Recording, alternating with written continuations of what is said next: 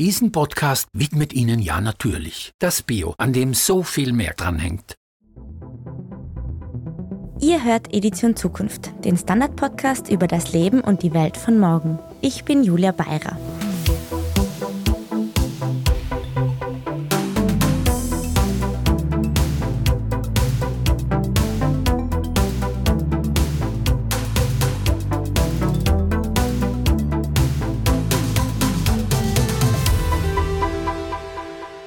Jona ist die Gründerin der Marke Wildling Shoes, vielen vielleicht auch bekannt unter dem Namen Barfußschuhe.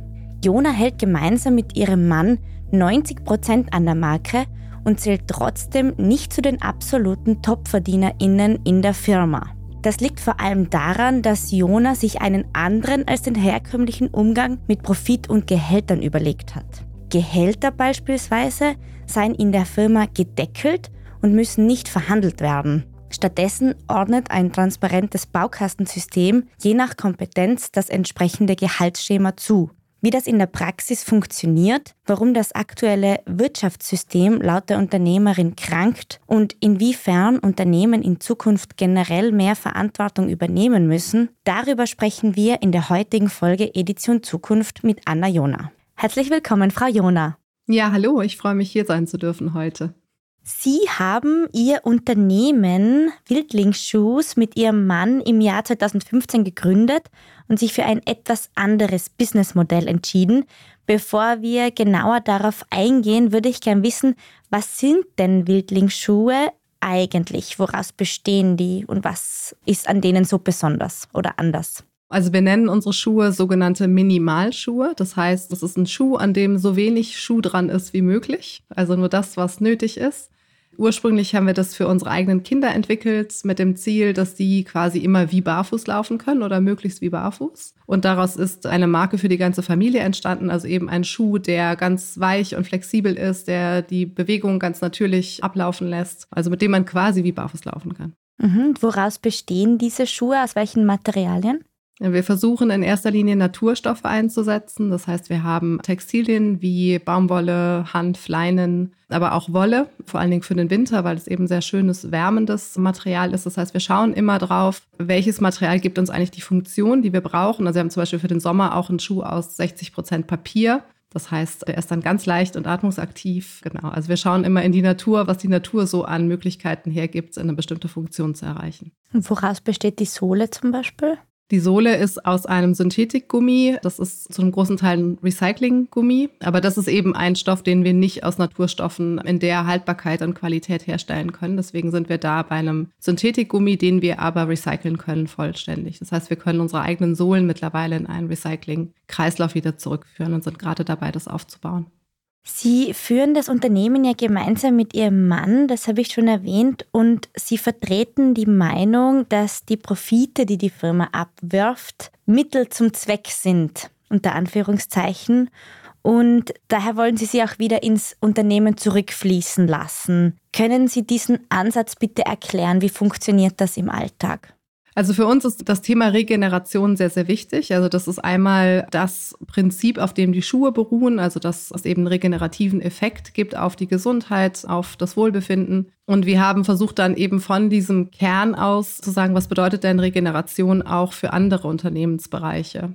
Also Nachhaltigkeit eben im Prinzip, dass Nachhaltigkeit nicht mehr genug ist, weil die Situation so weit gekommen ist, dass es nicht mehr reicht, wenn wir einfach etwas nur noch auf dem Status quo halten, sondern dass wir versuchen, einen erneuernden, einen positiven Effekt auch zu finden, also zu schauen, wie wir das erreichen können. Und für den Finanzbereich bedeutet das für uns im Prinzip, also Geld kann man ja auch als quasi als Nährstoff betrachten. Also wenn wir uns ne, als Vorbild ein Ökosystem anschauen, dann ist das eben ein Kreislauf, dann sind auch immer wieder erneuernde, positive, verteilende Effekte dort mit drin und wir versuchen so eben mit Geld auch umzugehen, also zu sagen, wo kann dieses Geld eben als Nährstoff wieder hinfließen? Wie können wir das in einem Kreislauf so nutzen, dass es sich eben möglichst gut verteilt und dabei auch möglichst viel Nutzen stiftet? Das heißt, ne, also zum einen wie kann das Geld unserem Team zugutekommen, wie können wir faire Gehälter zahlen und auch innerhalb der Gehälter eine Fairness, eine Gleichberechtigung schaffen, aber auch welche Projekte können wir damit unterstützen, wie können wir uns als Unternehmen ja eben positiv aufstellen, wie können wir faire Partnerschaften aufbauen darüber, wie können wir nachhaltiger werden, wie können wir das Geld für Forschung und ja einfach eine Weiterentwicklung unserer verschiedenen Felder so einsetzen, dass es eben einen Nutzen stiftet und nicht nur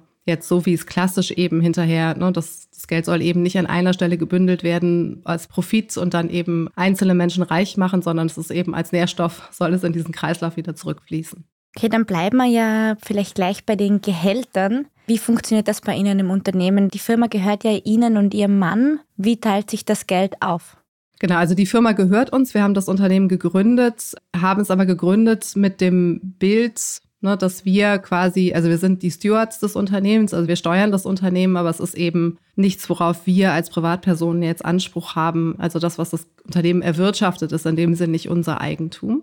Und unsere Gehälter basieren auf einem Konzept. Also wir haben einfach festgestellt, dass wir am Anfang, ne, am Anfang kann das Unternehmen sich noch nicht viel leisten. Das heißt, man zahlt relativ geringe Gehälter und dann kommen eben neue Menschen ins Unternehmen und das Unternehmen kann schon sich ein bisschen mehr leisten und dann fängt an, also dann hat man eine Ungleichheit, die dort entsteht im Team. Und aus dem Grund haben wir damals ein Konzept eingeführt, was uns ermöglicht hat, eben eine Vergleichbarkeit und eine Fairness reinzubringen, basierend darauf eben, dass wir hinter sagen können, Menschen, die die gleiche Arbeit leisten und die gleichen Voraussetzungen mitbringen, werden gleich bezahlt. Und wir haben ne, zum Beispiel auch eine Relation zwischen dem untersten Gehalt in der Firma, also wir haben ein firmeninternes Minimum von 30.000 Euro brutto als Mindestlohn und dann darf eben das höchste Gehalt nur mal drei sein von diesem untersten Gehalt. Wenn wir jetzt das oberste Gehalt anheben möchten, müssen wir quasi die gesamten Gehälter im Unternehmen anheben. Das heißt, sie sind alle untereinander, also stehen in einer Relation miteinander. So, das heißt, wir haben versucht, innerhalb dieses Marktes ja eine Transparenz oder eine Fairness zu schaffen, eine Vergleichbarkeit zu schaffen, die dann eben für das Team intern gilt. Das heißt aber auch, Sie verdienen wahrscheinlich dreimal so viel. Also Sie sind wahrscheinlich am oberen Ende angeordnet von diesen 30.000 mal drei? Nein, bin ich nicht tatsächlich. Also ich bin eher bei mal zwei. Das heißt, wir haben verschiedene Dinge, die auf das Gehalt einzahlen. Das hat was mit Berufserfahrung zu tun, mit einer Ausbildung. Es hat natürlich auch was mit einer Vergleichbarkeit im Markt zu tun. Mein Gehalt zählt nicht zu den höchsten im Unternehmen und ich kann mein Gehalt auch nicht einfach alleine anheben. So, das heißt, es müssen schon mehrere Leute mitentscheiden, dass wir das tun.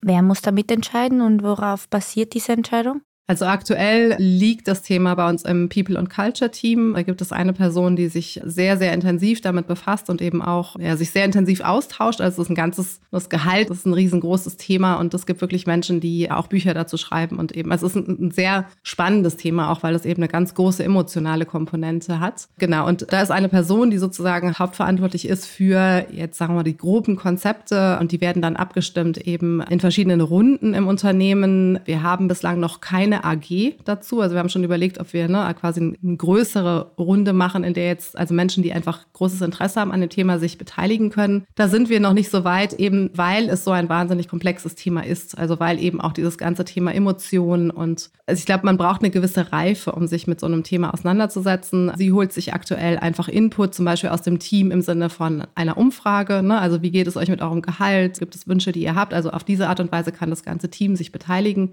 Und dann wird eben daraus ein Konzept gestrickt und auf diesem Feedback das Konzept auch immer weiterentwickelt. Das heißt, das Konzept, das wir vor, ich weiß nicht, vielleicht drei Jahren eingeführt haben, ne, hat sich jetzt schon, also ist in mehreren Stufen immer wieder nochmal verfeinert und verbessert worden. Das heißt, wenn ich als Mitarbeiter in eine Gehaltserhöhung möchte, dann wende ich mich an diese Person und dann wird da aber ein Team-Event daraus. Nee, es läuft nicht ganz so. Also es gibt unterschiedliche Rollen, die ich einnehmen kann. Das heißt, wenn ich mehr Verantwortung zum Beispiel übernehme im Unternehmen, wenn ich bestimmte ne, Themen, bestimmte Aufgaben mit übernehme, dann kann ich dafür quasi weitere Bausteine bekommen für mein Gehalt. Das heißt, es was wir rausnehmen wollten, ist dieses individuelle Gehaltsverhandeln, weil es gibt eben Menschen, die können das sehr gut, können sehr gut für sich einstehen und eben sehr hart verhandeln. es gibt Menschen, die können das nicht gut und oft sind es sogar ne, auch die Frauen, die es eben nicht so gut können. Und dann hat man sofort die Situation, dass die Menschen, die gut verhandeln können, besseres Gehalt haben als die Menschen, die jetzt vielleicht eher zurückhaltend sind. Und deswegen wollten wir diesen Verhandlungsaspekt rausnehmen. Das heißt, es ist mir als Mitarbeiterin bei Wildling sehr klar, worauf mein Gehalt basiert, welche Bausteine ne, dieses Gehalt zusammen zusammensetzen, wie das in Relation jetzt auch steht zu meinen ähm, Kollegen und Kolleginnen. Und ich weiß auch, was ich tun kann, wenn ich das Gehalt verbessern möchte. Also welche Bausteine ich noch dazu nehmen kann. Dann muss ich mich aber natürlich auch entwickeln und da eben auch ne, gewisse Motivation mitbringen von meiner Seite aus. Warum war Ihnen das eigentlich von Anfang an wichtig, dass man das mit dem Gehaltsthema anders angeht? Haben Sie da negative Erfahrungen gemacht oder wollten Sie es einfach anders machen? Ja, also es war wie gesagt eine interne Feststellung, dass wir gemerkt haben, oh, jetzt kommen ne, neue Menschen rein, die haben vielleicht auch schon mehr Erfahrung, die verhandeln jetzt anders. Es sind Menschen, die haben sich schon ein, zwei Jahre ne, sehr, sehr aktiv mit eingebracht. Und auf einmal haben wir so einen Gehaltssprung mit drin. Und dem wollten wir vorbeugen. Es ist aber auch so, und ich glaube, das ist die große Spannung oder die Schwierigkeit, in der man als Unternehmen steckt. Wir agieren ja innerhalb von einem Markt. So, und der Markt, also wir können uns davon nicht frei machen. Das heißt, wenn wir ne, an bestimmter Stelle nicht bestimmte Gehälter zahlen, finden wir für bestimmte Fachpositionen einfach auch keine Mitarbeitenden. So, das heißt, man könnte natürlich intern für sich in dieser Blase nochmal ganz andere Dinge machen. Also man könnte zum Beispiel sagen, ja, jeder bringt ja seine Arbeitszeit mit und wir zahlen alle gleich. Oder wir machen das ganz radikal. So, man könnte es natürlich nochmal anders denken. Aber es ist, wie gesagt, es ist ein sehr komplexes Thema und es ist eben vom Markt sehr, sehr beeinflusst. Und wir wollten uns möglichst von den negativsten Tendenzen des Marktes freimachen. Also wir wollten schon eine eigene Welt bauen mit eigenen Regeln, mit eigenen Prinzipien, an denen wir uns festhalten können, um eben Ungleichheiten, Ungerechtigkeiten oder auch Dinge, die wir einfach, also zum Beispiel sowas wie, dass die Spitzengehälter immer höher werden, so dass die Spitzengehälter einfach auch irgendwann absurde Zahlen erreichen. Also dass wir einfach sagen können, das machen wir nicht. Und das ist eben ganz klar festgelegt. Und wird dann offen über das eigene Gehalt bei Ihnen im Unternehmen gesprochen? Oder ist es eh gleich wie überall, dass eigentlich, wenn überhaupt, nur hinter vorgehaltener Hand macht? Ja, also es gibt kein Verbot, über das Gehalt zu sprechen, natürlich. Also ne, wer möchte, kann das tun. Es ist aber nicht so, also da gibt es auch Unternehmen, die das tun, dass wir jetzt sozusagen alle Gehälter offenlegen. Also es ist nicht so, dass man sagen kann, ach, ich möchte jetzt gerne mal wissen, was die und die Person verdient und ich schaue mir das jetzt einfach an. Das liegt, glaube ich, auch daran, dass es eben dazu eine gewisse Reife braucht. Und das sind Dinge, die wir sozusagen parallel mit dem Team schon erarbeiten. So, also wir arbeiten sehr viel an Reife-Themen, an inneren Kompetenzen. Denn wenn man das nicht tut, ist unsere Erfahrung, dass es immer nur negativ ist. Also Menschen haben schon den Hang, sich immer nur nach oben zu vergleichen. Also das ist auch so ein bisschen das, was vielleicht hinter unserem Konsum steht. So, wir sind ja immer im Wettbewerb mit allen und schauen immer nur, was die anderen Größeres oder Besseres oder Tolleres haben und wollen dort mithalten. Und ich glaube, wenn man das nicht erst sozusagen angeht und erst darüber spricht, also dann finde ich ein einfach nur transparent machen von Gehältern nicht sehr verantwortungsbewusst, weil ich damit Menschen auch in Konflikte stoße, die sie so für sich erstmal nicht lösen können. Wir machen eine kurze Pause. Wir sind gleich wieder zurück. Diesen Podcast-Beitrag widmet Ihnen ja natürlich. Halt! Was? Das ist nicht unser einziger Beitrag zum Klimaschutz, Bauer. Na, eh nicht, Schweinderl, aber das sagt man so, wenn man sich an einer Sendung dranhängt. Aber an unserem Klimaschutz hängt ja noch viel mehr dran. Ja, eh. der gesunde Boden, Ja. der so viel CO2 speichert Ja. und unser bioregionales Gemüse vorhat, nicht weit. Ja. ja, es hängt alles dran. Ja, natürlich. Das Bio, an dem so viel mehr Klimaschutz dranhängt, gibt's nur bei Billa, Billa Plus, Adek und Sotolette.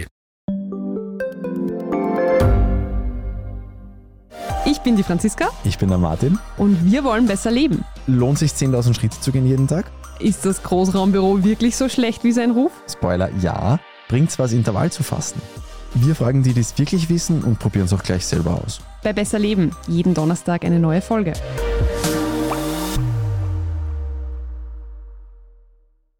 In Deutschland gibt es ja auch die Stiftung Verantwortungseigentum, deren Grundprinzipien sind, das Vermögen an das Unternehmen zu binden und dass das Unternehmen kein Spekulationsobjekt sein soll, sondern die Kontrolle des Unternehmens bei den Personen bleibt, die dem Unternehmen langfristig verbunden sind. Wie soll das funktionieren und verfolgen Sie auch dieses Konzept? Mhm. Also ich finde, es ist ein sehr, sehr spannendes Konzept, mit dem wir uns auch schon recht intensiv auseinandergesetzt haben, weil es, finde ich, einem Trend entgegenwirkt, der sich so gerade in der Gründerszene sehr, sehr festgemacht hat. Also dieses, ich gründe ein Unternehmen eigentlich nur, um es möglichst gewinnbringend zu verkaufen. Und dann habe ich sozusagen, wenn ich das schaffe, dann habe ich den persönlichen Jackpot geknackt und bin eben reich was mit dem Unternehmen, was mit dem Inhalt, was mit den Mitarbeitenden passiert, die das Unternehmen bis dahin mit aufgebaut haben, das ist dann oft eher eine traurige Geschichte. Es ist auch traurig, dass Menschen sich im Prinzip noch gar nicht richtig fragen, für wen arbeite ich hier eigentlich gerade. Ne? Also es sind so, es sind Dinge, die einfach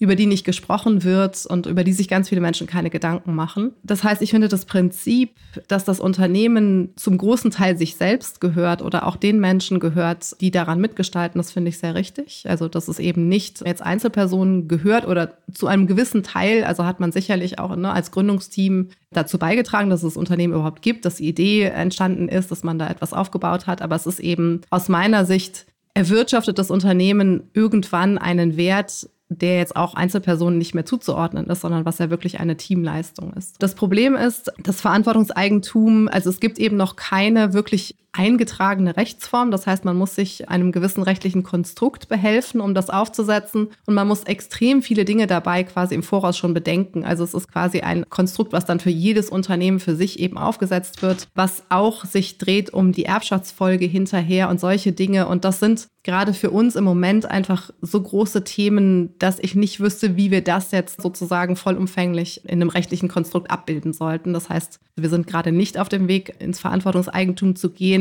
Ich würde aber sagen, dass wir das Unternehmen genauso führen, wie das im Verantwortungseigentum eben vorgesehen ist. Das heißt, im Prinzip ändert sich nicht. Wir haben auch nicht vor, das Unternehmen zu verkaufen. Also das ist einfach, wir führen das schon im Verantwortungseigentum im Prinzip, wenn man sich anschaut, was damit eigentlich bezweckt ist.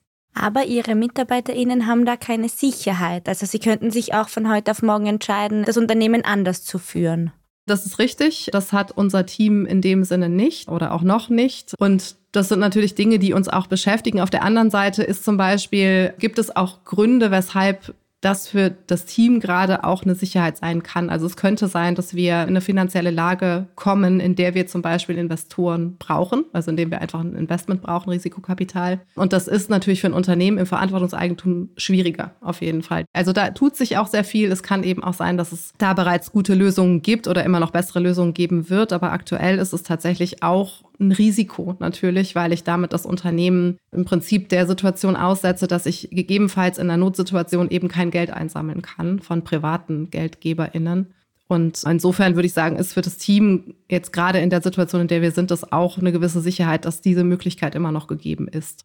Sie legen ja generell firmenintern alle Finanzen offen. Also Ihre MitarbeiterInnen können nachschauen, wie viel Prozent fließen in Entwicklung, wie viele in Material, wie viele in Personalkosten. Welchen Sinn hat das? Ja, also ich finde es sehr wichtig, dass Menschen, die in einem Unternehmen arbeiten, eben, also einmal möchte man natürlich, dass sie sich mit einbringen und mitgestalten. Und dafür finde ich es eben auch sehr wichtig, möglichst viel Transparenz zu bieten. Also ich kann, wenn ich viele Dinge sozusagen verschlossen halte, wird die Person auf der anderen Seite auch keine guten, vollumfänglichen Entscheidungen treffen können. Ja, also wenn ich nicht weiß, wie die finanzielle Situation gerade aussieht oder wenn ich nicht weiß, welche Kosten gerade in welchem Bereich entstehen, dann kann ich an vielen Stellen auch nicht die richtigen Entscheidungen treffen. Und ich finde es sehr wichtig eben, dass man auch Zusammenhänge sieht. Ne? So, also dass man Zusammenhänge sieht zwischen, wie hoch sind eigentlich unsere Personalkosten oder ne, was geben wir fürs Marketing aus? Also was kostet eigentlich unser Material? Was kostet die Produktion? Ich finde, das sind Dinge, die jetzt zumindest für die Menschen, die ein Interesse daran haben und die auch Entscheidungen treffen müssen auf der Ebene, sind das sehr wichtige Informationen. Transparenz ist auch immer ein zweischneidiges Schwert. Also ich kann Menschen auch überfordern mit zu viel Transparenz. Ich finde, man muss schon auch das immer verantwortungsbewusst tun. Also wenn ich zum Beispiel keine positive finanzielle Situation habe, muss ich wissen, wie ich Menschen dorthin mitnehme. Also in was binde ich sie ein? Wie viel gebe ich ihnen, also wie viel kann ich ihnen zutrauen auch, also mit wie viel Informationen können sie gerade umgehen.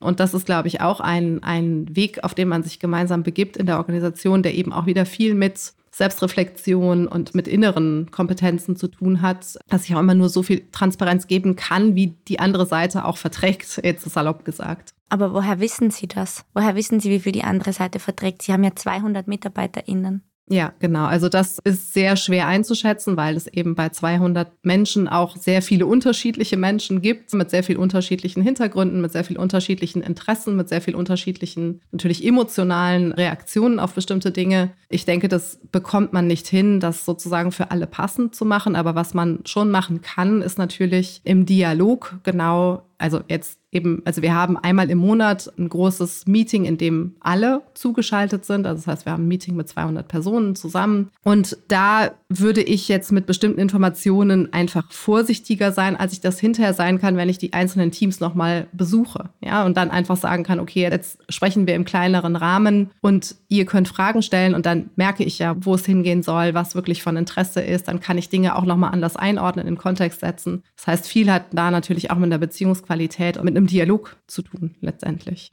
Da stellt sich mir die Frage, funktioniert bei Ihnen der Flurfunk nicht? Weil wenn in vielen Unternehmen eine Nachricht auch im Kleinen weitergegeben wird, dann verteilt die sich ja relativ schnell. Also wenn Sie in einem Team eine Info geben, die Sie vielleicht im großen Meeting nicht geben, wird sich die ja wahrscheinlich auch verteilen. Ja, also ich meinte jetzt nicht, dass man hinterher in kleinere Räume geht und dann dort, weiß ich nicht, Geheimnisse erzählt und sagt, das dürft ihr aber nicht weiter erzählen, sondern es geht schon, glaube ich, eher dann darum, dass man in einen aktiven und engeren Austausch kommt, also wo man eben auch eine Situation schafft, wo zum Beispiel Fragen gestellt werden können. Also viele Menschen stellen in einem Raum mit 200 Leuten keine Frage, aber durchaus, ne, wenn sie mit ihren direkten KollegInnen zusammen sind, dann haben sie eben Rückfragen und dann kann ich auch erkennen, sind da Sorgen, sind da Ängste. Also es geht mir darum zu erkennen, in welcher Situation befindet sich das Team oder befindet sich die andere Person und wie gehen wir jetzt damit um, wie kann ich das für die eben so in den Kontext setzen, dass es für sie Sinn macht. Das heißt, es ist nicht so, dass ich jetzt hingehe und geheime Informationen nur an ein Team weitergebe und den anderen das nicht erzählen würde, sondern es ist eben, also die Transparenz Transparenz ist schon bei allen da. Die Frage ist eben, wie viel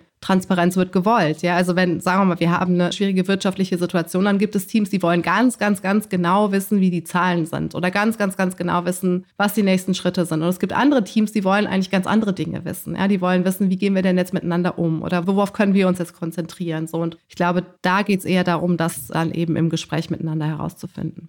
Sie haben auch gesagt in einem Gespräch, dass Ihrer Meinung nach unser Wirtschaftssystem krankt und dass es teurer ist, verantwortlich zu wirtschaften und billiger, nicht verantwortungsbewusst zu handeln. Wie meinen Sie denn das? Ja, das ist tatsächlich etwas, was mich traurig bis wütend machen kann. Es ist ja tatsächlich so, dass unser Wirtschaftssystem gerade so aufgestellt ist. Also es gibt natürlich viele Stellen, wo es auch Regeln gibt und Regularien, die versuchen, das etwas einzugrenzen. Aber im Prinzip funktioniert unser Wirtschaftssystem vor allen Dingen eben basierend auf Finanzzahlen. Ja, also ich bin als Unternehmen erfolgreich, wenn ich eben entsprechend wirtschafte, Profite erwirtschafte und es wird dabei nicht darauf geschaut, auf welche Art und Weise diese Profite erwirtschaftet werden. Das heißt, im Prinzip werde ich belohnt, also werde ich jetzt belohnt als Eigentümer oder werde ich belohnt als Shareholder oder werde ich belohnt, indem ich Kredite bekomme von der Bank und so weiter, wenn einfach die Zahlen unterm Strich stimmen. Also wenn möglichst viel Profit eben hinten übrig bleibt. Und möglichst viel Profit bleibt dann natürlich übrig, wenn ich zum Beispiel sehr geringe Kosten habe. Ja, dass wenn ich einfach also möglichst geringe Kosten habe in meiner Produktproduktion oder wenn ich eben viele Menschen eingestellt habe, die gerade einen Mindestlohn bekommen oder so. Das heißt, ich kann auf der einen Seite eben mehr Profit erzeugen, indem ich an Stellen, wo es um Fairness oder um auch Nachhaltigkeit geht, ähm, Kosten einspare. Und ich habe auf der anderen Seite in diesem System keine Möglichkeit, die Kosten, die dabei erzeugt werden, also entweder durch mein Produkt hinterher oder durch das, was ich quasi vorher mache, die in irgendeiner Form wieder angerechnet werden. Das heißt, ich schaue wirklich rein auf die Finanzzahlen und habe damit schon eine Belohnung von Unternehmen, die jetzt eben auf Finanzzahlen hin optimieren. Können Sie ein konkretes Beispiel nennen? Ja, gerne. Also ich kann zum Beispiel aus dem Beispiel, wo habe ich mehr Kosten? Also wenn ich wirklich eine möglichst nachhaltige Lieferkette aufbauen möchte, dann ist es mit sehr viel Aufwand verbunden. Also ich kann mich schon darum kümmern, wie werden meine Materialien überhaupt angebaut, mit welchen Leuten kann ich zusammenarbeiten, wie kann ich Projekte unterstützen, finanzieren, die zum Beispiel auf regenerative Landwirtschaft setzen, sodass man da einen positiven Beitrag leisten kann. Ich kann darauf achten, dass ich zumindest im europäischen Rechtsraum produziere, mit deutlich höheren Löhnen oft, als das jetzt ne, zum Beispiel in asiatischen Ländern der Fall wäre. Ich kann darauf achten, dass faire Löhne gezahlt werden. Ich kann zum Beispiel eine freiwillige Prüfung meiner Produkte machen, um sicherzustellen, dass wirklich keine Chemikalien drin sind. Ich kann versuchen, neue Methoden, zum Beispiel der Färbung oder des geringeren Wasserverbrauchs. Also ich kann viele Dinge machen, um wirklich mich als Unternehmen nachhaltiger aufzustellen, um zu versuchen, auch einen positiven Beitrag zu leisten. Das ist alles mit Kosten verbunden. Das ist ja alles Aufwand. Ich brauche Menschen, die sich darum kümmern und es ist eben so, wie es aktuell ist, immer teurer. Also es ist teurer für mich, ein nachhaltiges Material einzukaufen als ein nicht nachhaltiges Material. Es ist teurer für mich, in Europa zu produzieren, als in Asien zu produzieren. Also ich habe an allen Stellen vermehrte Kosten. Und es ist teurer für mich, faire Gehälter zu bezahlen. Es ist teurer für mich, zum Beispiel viel Teilzeit anzubieten, auch wenn das für viele Menschen der viel bessere Arbeitsplatz ist, wenn ich eben nicht 40 Stunden die Woche arbeite und so weiter. Das heißt, ich habe an vielen Stellen Kosten, die entstehen. Und das ist natürlich Geld, was mir hinterher nicht übrig bleibt, also weder als Profit übrig bleibt, noch als jetzt Geld übrig bleibt, um zum Beispiel es in Werbung zu stecken oder etwas auf die Art und Weise. Und es gibt andere Unternehmen, die eben darauf nicht achten, dadurch weniger Kosten haben, in einem Wettbewerbsvorteil sind und die zusätzlich, ja, sagen wir mal, ich produziere Coca-Cola. Ich produziere ein sehr zuckerhaltiges Getränk. So, dann werden mir die Kosten dafür weder bei der Produktion, also in welche Rohstoffe werden eingesetzt, wie wird das eigentlich hergestellt, wer arbeitet da, wie sind die Arbeitsbedingungen. Ich habe Plastikflaschen, wo kommen die hinterher hin? Also was ist mit der ganzen Plastikverschmutzung in den Meeren und in der Umwelt? Was ist mit den gesundheitlichen Auswirkungen von diesem Getränk auf die Menschen? Also was ist mit den ganzen Dingen, die ja letztendlich, also das sind dann alles Kosten, die auf die Allgemeinheit abgewälzt werden. Das sind alles Kosten, die letztendlich unsere Gesellschaft, also hier und auch vor allen Dingen verstärkt natürlich in Ländern im globalen Süden getragen wird. So, das wird niemand in Rechnung gestellt. Das heißt, wir haben ein Wirtschaftssystem, was darauf wirklich nicht achtet, wie das Unternehmen wirtschaftet, was es wirklich tut, an welchen Stellen es zum Allgemeinwohl beiträgt und an welchen Stellen es für das Allgemein, also für die Allgemeinheit Kosten verursacht, das taucht in unserer Finanzrechnung nicht auf. Und das ist natürlich ein großes Problem. Das heißt, Ihrer Meinung nach sollte es in der Finanzrechnung auftauchen? Ja.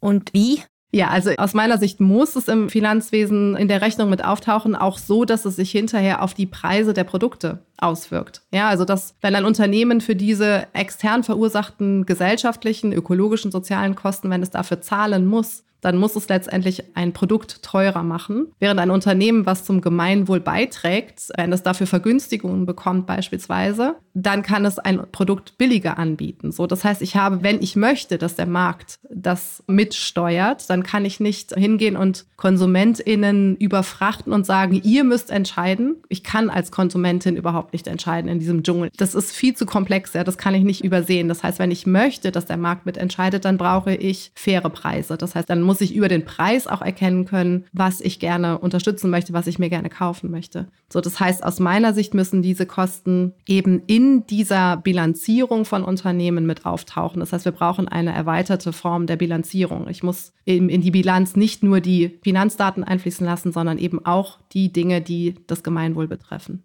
Sie fordern also Unternehmen ganzheitlicher zu prüfen und ich hätte jetzt noch eine abschließende Frage. Und zwar ist mir aufgefallen, dass gerade nachhaltige Textilunternehmen häufig in Portugal produzieren. Und da habe ich mich gefragt, warum ist das eigentlich so? Ja, es ist tatsächlich so, dass die Länder im europäischen Süden sehr viel Textilproduktion machen, vor allen Dingen eben auch Portugal. Das liegt einmal daran, dass diese Länder traditionell jetzt eben viel schon in die Richtung gemacht haben. Das heißt, es sind häufig Familienunternehmen, die schon in mehreren Generationen diese Arbeit anbieten und die darauf wirklich spezialisiert sind. Also auch jetzt von der Qualität eben der Fertigungsmethoden da also einmal wirklich ein interessantes Angebot machen. Und es ist natürlich gleichzeitig so, also das muss man schon auch dazu sagen, es sind eben Länder, die jetzt also günstiger sind zum Beispiel, als es jetzt in Deutschland zu produzieren. Also für uns war eben die Frage nach, wo können wir unsere Schuhe produzieren, haben wir für uns entschieden, wir möchten es auf jeden Fall in Europa machen. Also einmal, weil eben dann ein europäischer Rechtsstandard schon mal gilt. Also wenn man sich über bestimmte Dinge dann keine Gedanken machen muss. Es ist natürlich trotzdem noch ein großes Feld. Arbeitsbedingungen, Arbeitskonditionen lassen sich immer verbessern. Und gleichzeitig haben wir gedacht, dann können wir eben auch mehr vor Ort sein. Also wir können wirklich vor Ort auch die Fabriken kennenlernen, die Mitarbeitenden kennenlernen. Wir können uns davon überzeugen, wie es eben vor Ort dann wirklich abläuft. Und gleichzeitig war es so, dass wir in Deutschland gar keine Fabrik gefunden hätten, die das überhaupt kann. Also es ist einfach so, dass das Wissen hier gar nicht mehr existiert, die Maschinen, die Fabriken nicht mehr existieren. So, das heißt, es gibt eben unterschiedliche Gründe, weshalb man dann in anderen Ländern suchen muss nach den Fähigkeiten. Selbst wenn es hier in Deutschland die Fähigkeiten gegeben hätte, wäre, und das ist natürlich so, ne, also der Stundenlohn in Portugal liegt unter dem von Deutschland deutlich. Das heißt, wenn wir in Deutschland produziert hätten, dann wäre auch unser Schuh so teuer geworden, dass wir den im Prinzip vor allen Dingen als Kinderschuh gar nicht mehr hätten anbieten können. Was kostet denn Ihr Schuh? Unsere Schuhe, also das kommt drauf an, eben bei welcher Größe, bei welches Modell. Wir starten so bei 50 Euro im Kleinkindbereich und gehen hoch bis auf 140, 150 Euro. Dann, Frau Jona, danke fürs Gespräch. Vielen lieben Dank. Damit auch ein herzliches Dankeschön an euch, liebe Hörerinnen und Hörer. Was denkt ihr? Inwiefern müssen Unternehmen in Zukunft mehr Verantwortung übernehmen? Schreibt uns euren Kommentar auf der standard.at slash Zukunft. Dort findet ihr auch viele weitere Artikel rund um das Leben und die Welt von morgen. Wenn euch der Podcast gefällt, dann lasst uns doch eine Bewertung auf eurer liebsten Podcast-Plattform da. Unterstützen könnt ihr uns, wenn ihr für den Standard zahlt, zum Beispiel mit einem Abo. Alles weitere dazu auf abo.derstandard.at. Die nächste Folge Edition Zukunft erscheint wie immer in zwei Wochen. Nächste Woche wartet wieder eine Folge Edition Zukunft Klimafragen auf euch. Bis dahin alles Gute und bis zum nächsten Mal.